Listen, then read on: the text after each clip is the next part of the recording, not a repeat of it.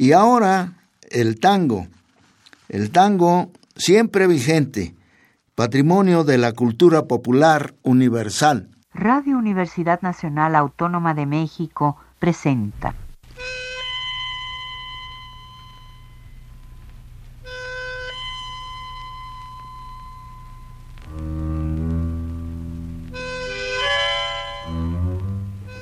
Cien años de tango.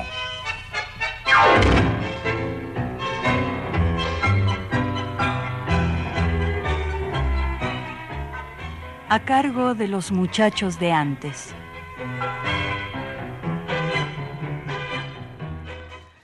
Tiempo de Julio de Caro. Tiempo de Julio de Caro, cuando la reina del Plata, desvelada en serenatas por valses que se olvidaron, soltaba en tangos bravíos los secos de su pasado y se buscaba en sonidos de tangos que habían cambiado sabor de Bardi, cercano, Arolas, Cobian, Delfino, Gardel con el mano a mano de Celedonio y el ritmo de un payador veterano que recordaba a Gavino, mientras un país lejano, de sueños, abría en camino. Tiempo de Julio de Caro, Buenos Aires, y al abrigo de su noche que apagaron una luz inflada en trigo, piano sutil de Francisco, atriles con todo el fuego, corrientes y novelisco, bandoneón de mafia y ruego que desgranaba un arisco teclado de duende entero, que por la magia del disco nos fue dejando el reguero de un tango que se empinaba como la ciudad coqueta, que creciendo se alumbraba al son de un violín corneta. Escuchamos un fragmento de Tiempo de Julio de Caro, de Héctor Negro. Amigos, buenas tardes. Con el gusto de siempre los saluda Jesús Martínez Portilla a través de los micrófonos de la estación de radio de la Universidad Nacional Autónoma de México en este el último programa de 100 años de tango correspondiente al 2018 que finaliza y que a pesar de las múltiples contingencias de todo tipo que se hayan tenido, espero que el resultado sea positivo para todos ustedes, gentiles radioescuchas, que gustan de la música nacida a orillas del Río de la Plata.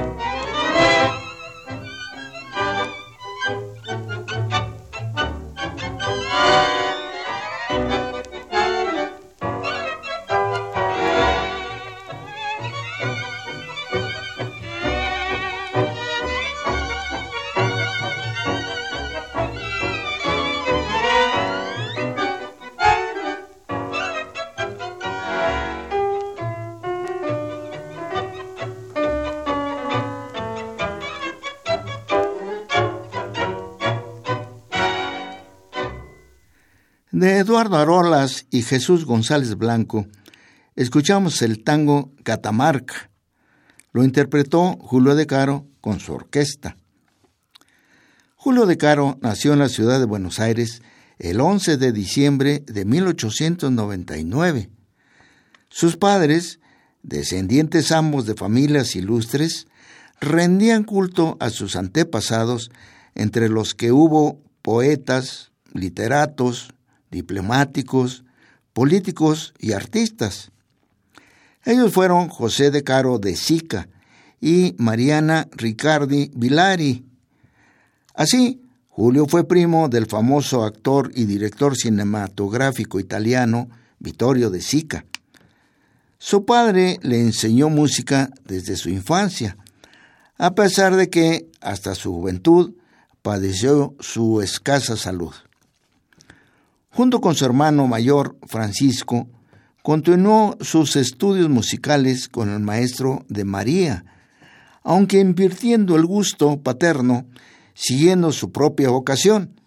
Francisco optó por el piano y Julio por el violín.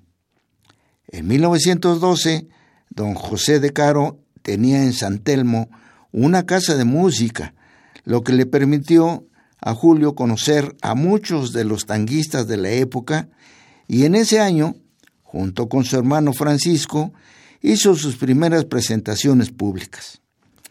La familia se mudó después al barrio del Once, donde hizo amistad con el maestro Cayetano de Basi y sus hijos Arturo y Antonio.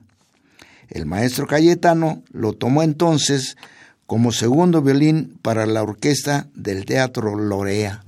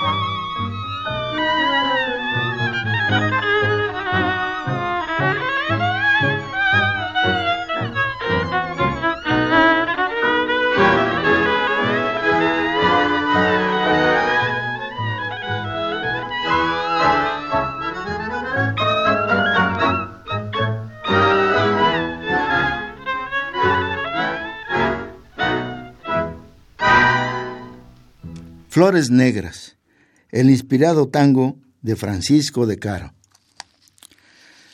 La definitiva incorporación de Julio de Caro al tango ocurrió cuando fue muy aplaudida una ocasional intervención juvenil en la orquesta de Roberto Firpo en 1917 en el Palais de Glace.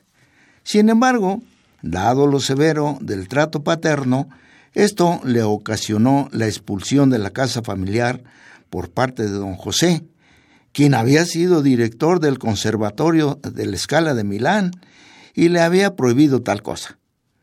Su hermano Francisco, él mismo, tomó la decisión de irse de su casa.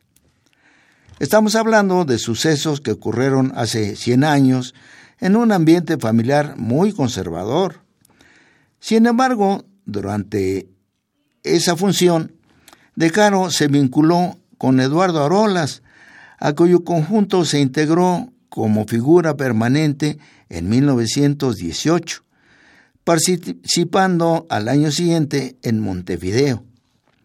En 1919 integró con Pedro Mafia, José Rosito y José María Risuti un cuarteto que actuó en el café El Parque.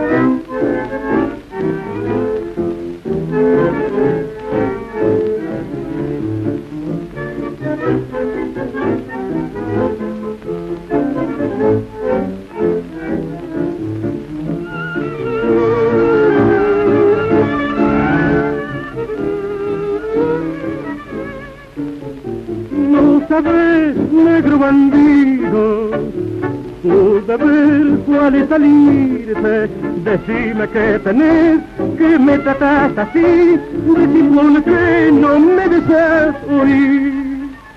No te vas, ven y te digo, que no es capricho el mío, te cero ya lo sé, y vos decís por qué, hoy hace un mes que vos ya no venís. Vos me mentís, no puedo creer que te las pasas de noche en sacar del medio las baracas. De ti por qué quiero saber, por qué me faltas, por qué me engañarás, querido de mi alma. Si soy tu esclava, no ves por las mañanas la huella de mi cara, si el corazón lloró.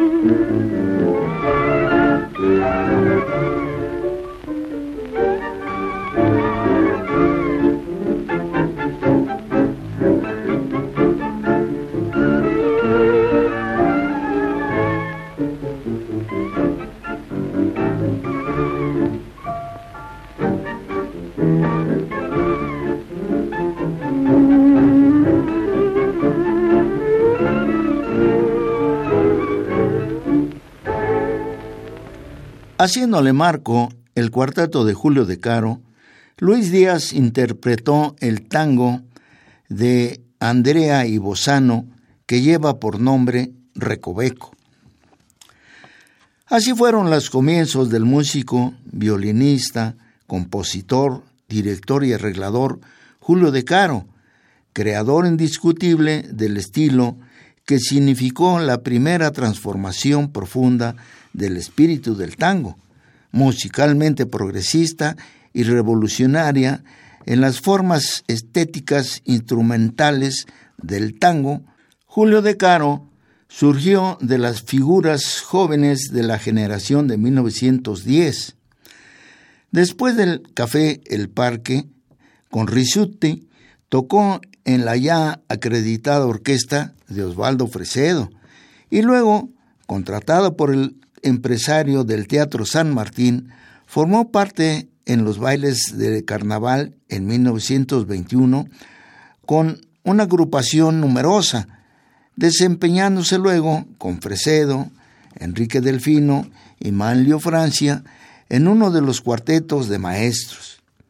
En 1922 se radicó en Uruguay como primer violín de la orquesta de Minoto di Chico donde alternaba con las presentaciones de su propio cuarteto en Royal Pigal.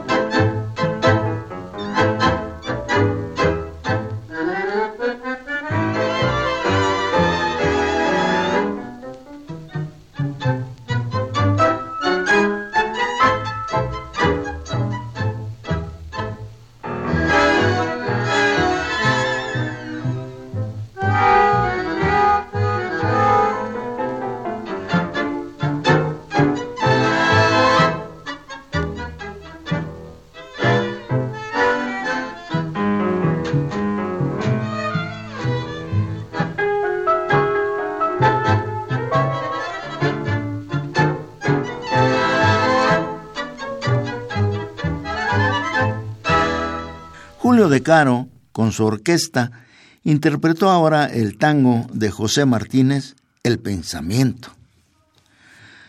Cuando de Julio de Caro regresó a Buenos Aires, Juan Carlos Cobian lo invitó a integrarse a su sexteto. Así grabaron discos para la empresa Víctor y cuando Cobian partió hacia Nueva York, se hizo cargo del grupo que integraban Pedro Mafia y Luis Petruccelli en los bandoneones, Emilio de Caro en el segundo violín, Francisco de Caro en el piano y Leopoldo Thompson en el bajo, debutando en 1923 en el Café Colón, actuando también en Radio Sudamérica y en múltiples sitios de diversión, cines, teatros y los bailes de carnaval.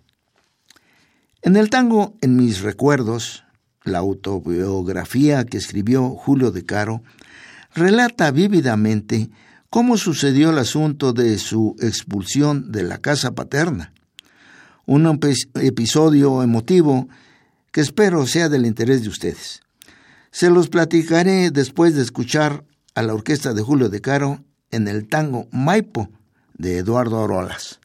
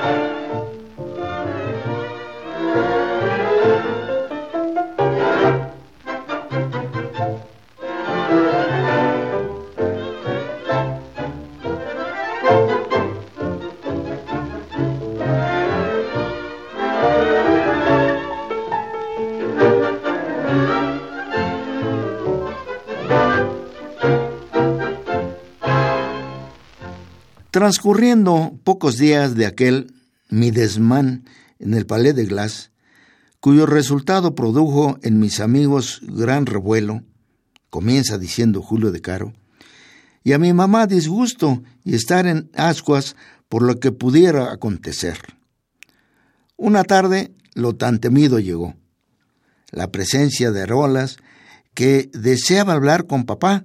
Fue llamado a su escritorio, recorriendo ese tramo de camino como reo que va al patíbulo, invocando de la providencia ayuda. Favor que me hizo al no comentar para nada el tigre, así le decían Eduardo Rolas, el tigre del bandoneón, nuestro anterior encuentro. Papá, ignorante de cuanto había ocurrido, inclusive la calaverada del sábado, se mostró asombrado con la visita del compositor. Dígame, Arolas, no habiendo entre mi hijo y el tango nada en común, no lo toca, menos aún frecuenta donde se lo ejecuta, porque entonces viene usted a preguntar por él.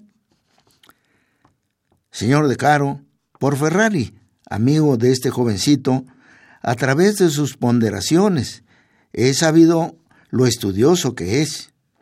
Y aquí me tiene, solicitando su consentimiento, por unos días nada más, para reemplazar al violín de mi cuarteto, que se encuentra enfermo.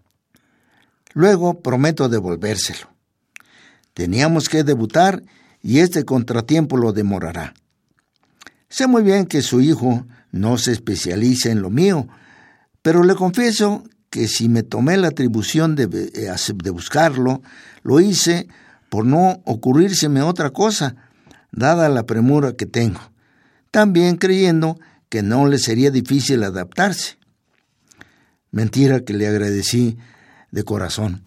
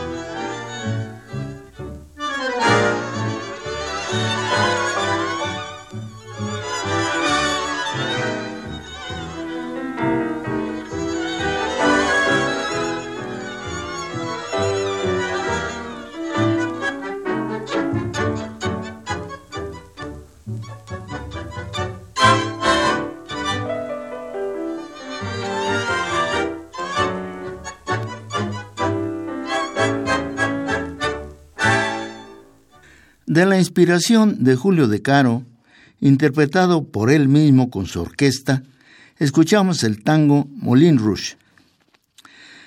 Debíamos ser Francisco y yo, sigue diciendo de Caro, dos genios en la tramoya y la conspiración conjunta, sincronizada al máximo.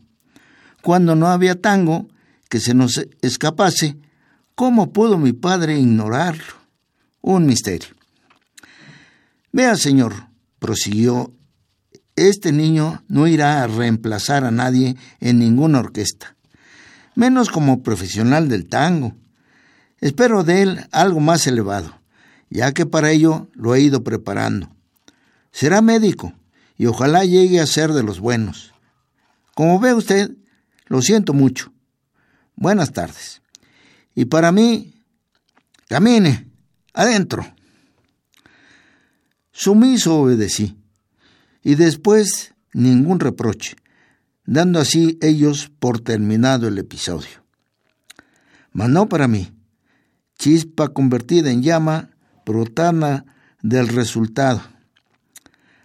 Al siguiente, firme ya en jugarme con la oportunidad brindada, sin mirar atrás, acompañado por Ferrari, fuimos al encuentro del tigre del bandoneón, pidiéndole, por mi cuenta y riesgo, que me aceptase en el cuarteto, quedando este formado por Arolas, Risuti, Tuegols y yo.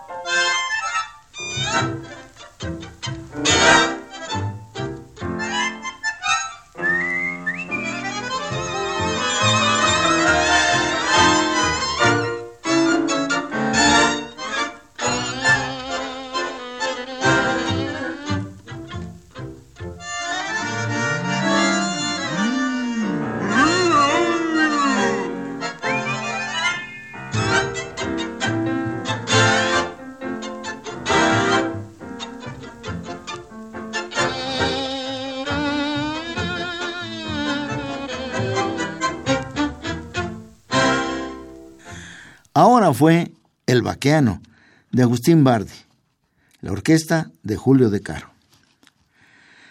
Comencé de inmediato a trabajar, llegando a deshoras a la casa y como naturalmente esas ausencias no podían pasar desapercibidas, mi padre, una noche, decidido a poner punto final a mis correrías, me esperó, abordándome en cuanto entré. Continúa de caro. ¿Qué haces con ese violín bajo el brazo? Espero que seas honesto, diciendo la verdad. Papá, estoy trabajando con Arolas desde hace una semana y con el sueldo que recibiré pensaba comprarle a mamá un regalo. como recuerdo de esta prueba. Además, me gusta el tango. Vete a dormir y mañana dirás a ese señor, tu patrón, que hablaremos aquí. Pero espera, antes quiero aclararte que si no tomé medidas más drásticas a su debido tiempo con respecto a tu persistencia, trabajar con orquestas, recordarás la otra escapatoria tuya, complicando a De base. Pensando que sería algo pasajero, decidí no darle importancia. Por lo que acabo de ver, sigue el avispero. Tu plan de vida ya está en marcha. Así que serás tú el que decida por sí mismo. ¿Qué prefieres? ¿Llegar a ser un buen médico o un vulgar tanguero?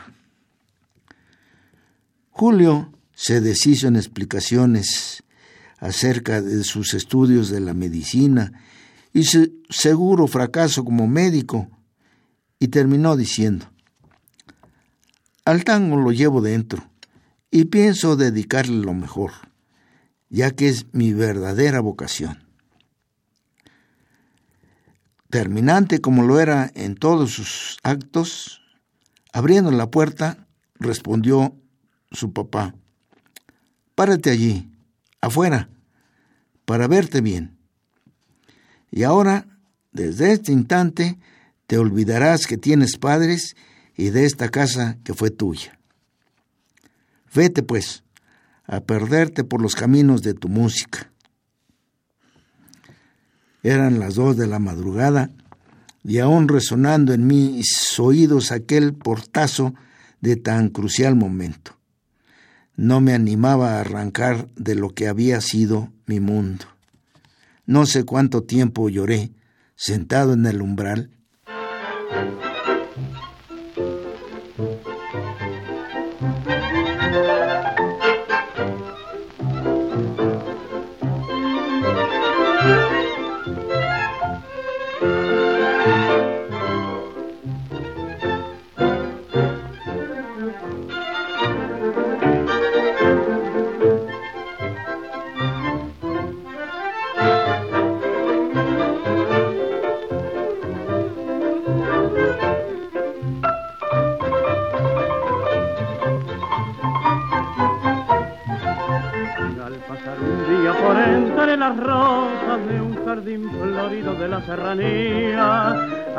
Jiliguero encima una flor que ansioso cantaba sus cuitas de amor. Ay, Elena del alma, por Dios te lo pido, me des una rosa, me des un clavel. Ay, Elena del alma, la calma he perdido, quereme un poquito, no seas tan cruel.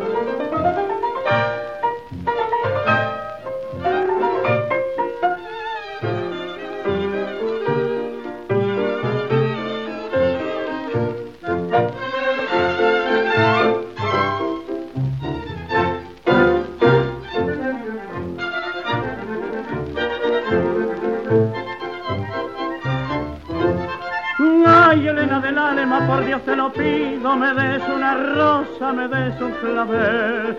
Ay, Elena del alma, la calme perdido, quereme un poquito, no seas tan cruel.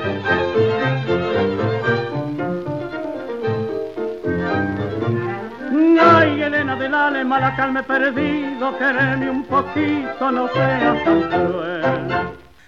En la voz de Héctor Farrell, acompañado por la orquesta de Julio De Caro, el vals de Gardel y Razano. ¡Ay, Elena! El domingo 22 de noviembre de 1936, en el Gran Teatro Ópera de la calle Corrientes, se presentaba el espectáculo La evolución del tango 1870-1936. Un concierto matinal de Julio de Caro y la Orquesta Sinfónica de Radio El Mundo, en el que participaban Mari Capdevila, las hermanas Desmond, los cantores Pedro Lauga, Hugo del Carril y Héctor Palacios. el bailarín Casimiro Aín, Arenas y el trío Almeida. Las funciones continuaron y durante uno de los primeros meses de 1937 tuvo lugar el reencuentro de Julio de Caro con su señor padre. Él lo relata así. Habituado a reyentar mi salida una vez terminado el espectáculo para hacerlo con tranquilidad y encontrar el camino despejado, esa vez, al llegar al vestíbulo del cine y dada la enorme afluencia del público, entre los rezagados pude divisar a mi padre. Mamá, adelantándose, vino a besarme y advertirme que papá deseaba también hacerlo.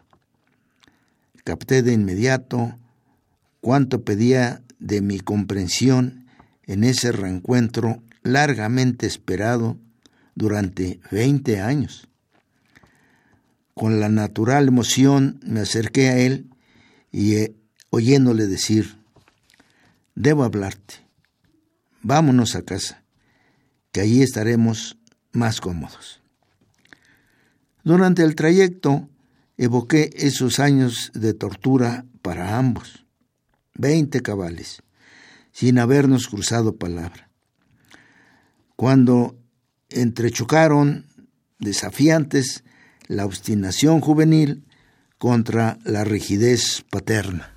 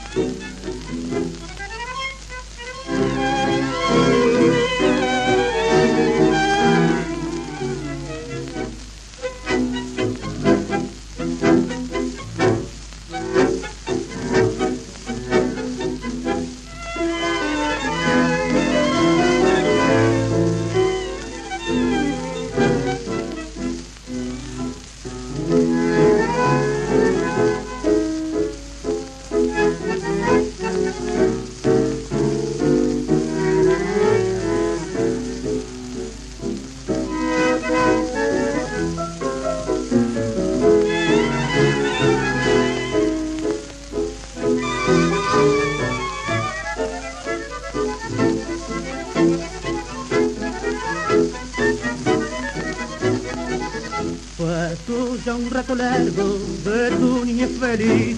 Hoy sos una reliquia con medio siglo ya.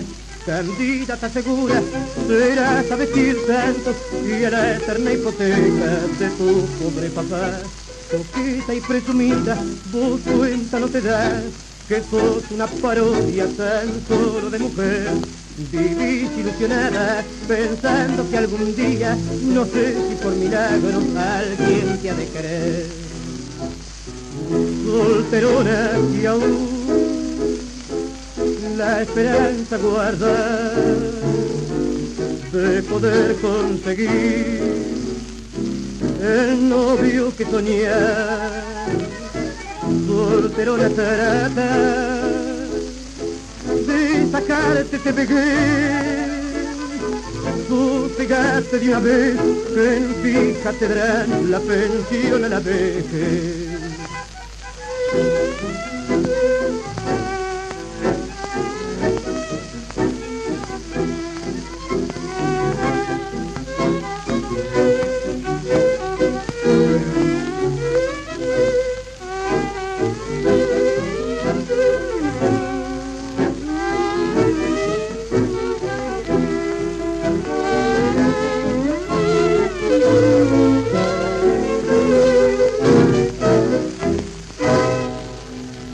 La voz de Pedro Lauga, la orquesta de Julio de Caro, el tango de Barciro y Ceballos que lleva por nombre Solterona.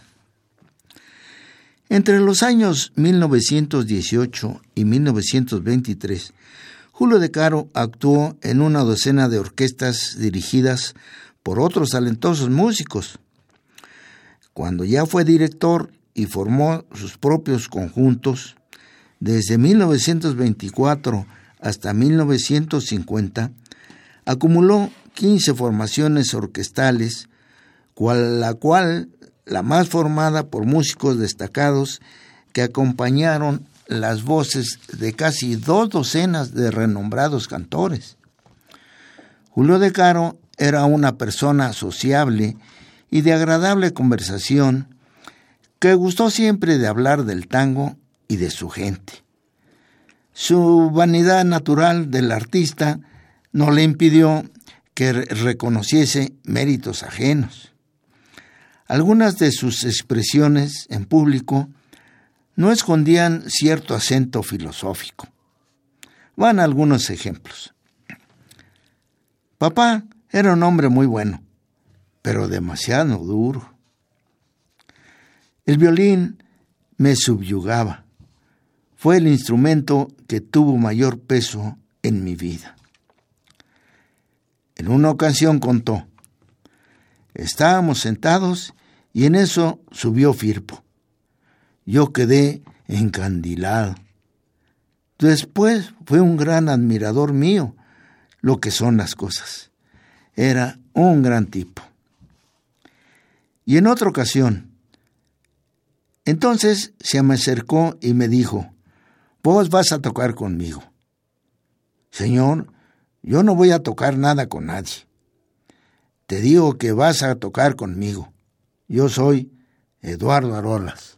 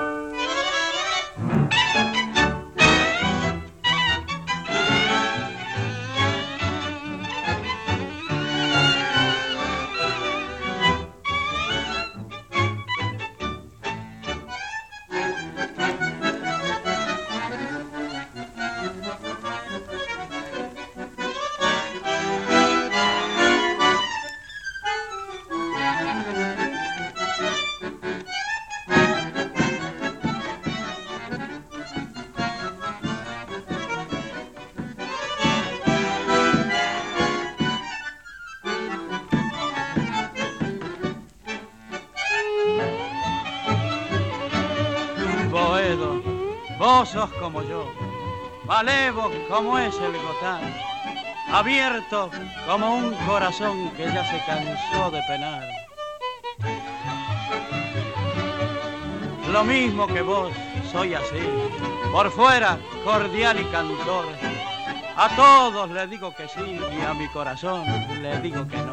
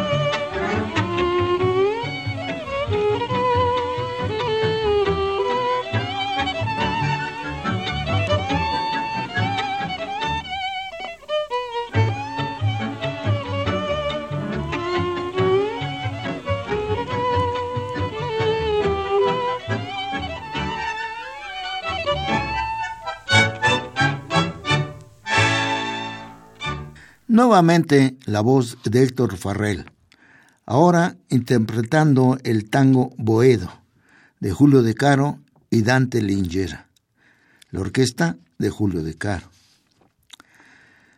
Otras frases de De Caro fueron, lo importante es meterse dentro de la melodía de cada composición.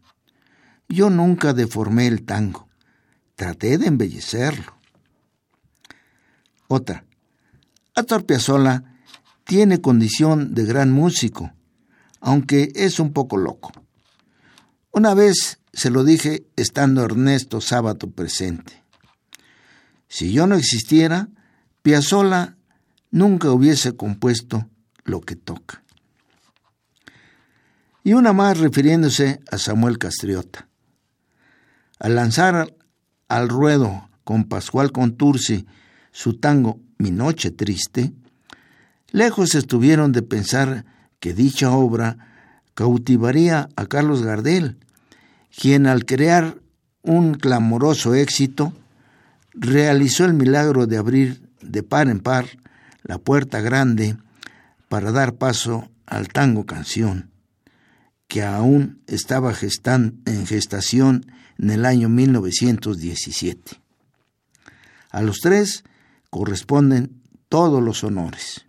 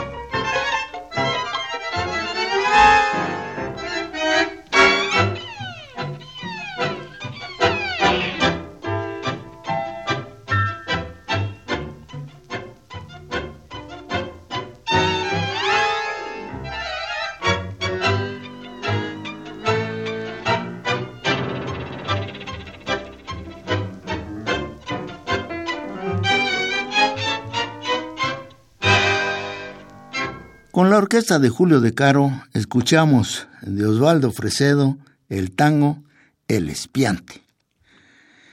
Escuchemos otra pieza con esta orquesta de Julio de Caro. Tierra Negra, tango de Juan Noli y Graciano de Leone. Resaca y tierra negra para las plantas. Patrona, ¿quiere comprar? No, gracias.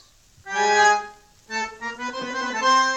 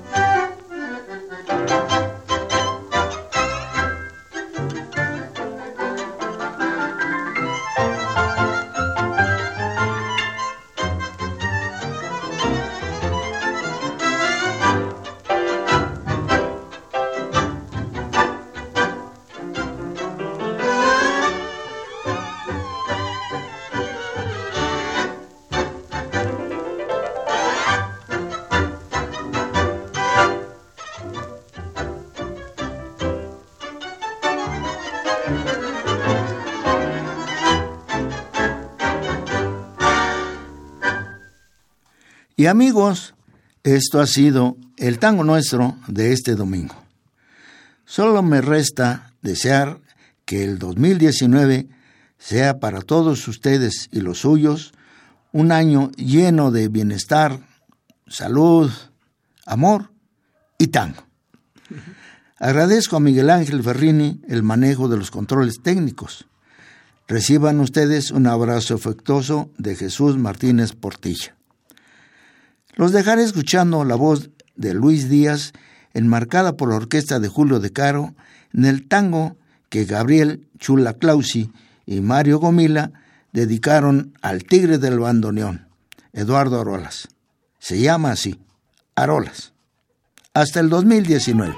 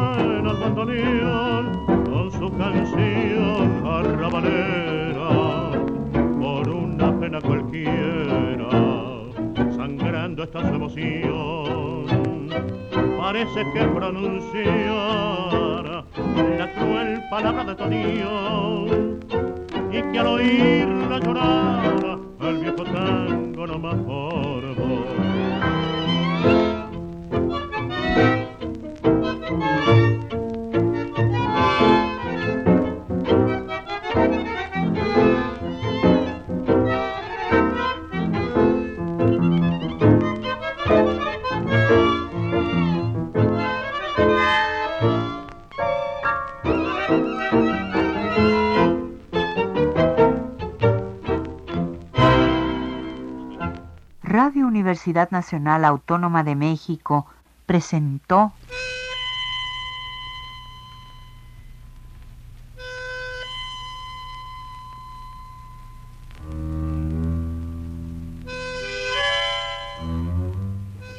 Cien años de tango.